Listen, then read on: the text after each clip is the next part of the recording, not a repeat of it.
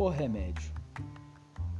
Um homem herdou uma grande fortuna, mas em pouco tempo dilapidou seu patrimônio de uma tal maneira que não lhe restou um centavo sequer.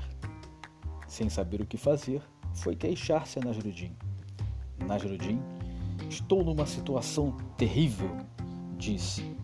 Estou a ponto de ter que pedir esmolas para sobreviver. Que faço? Qual é o remédio? Nasruddin refletiu por uns instantes e respondeu: Não se preocupe, suas aflições terminarão em breve. O homem entusiasmou-se. Como? Acaso voltarei a ser rico?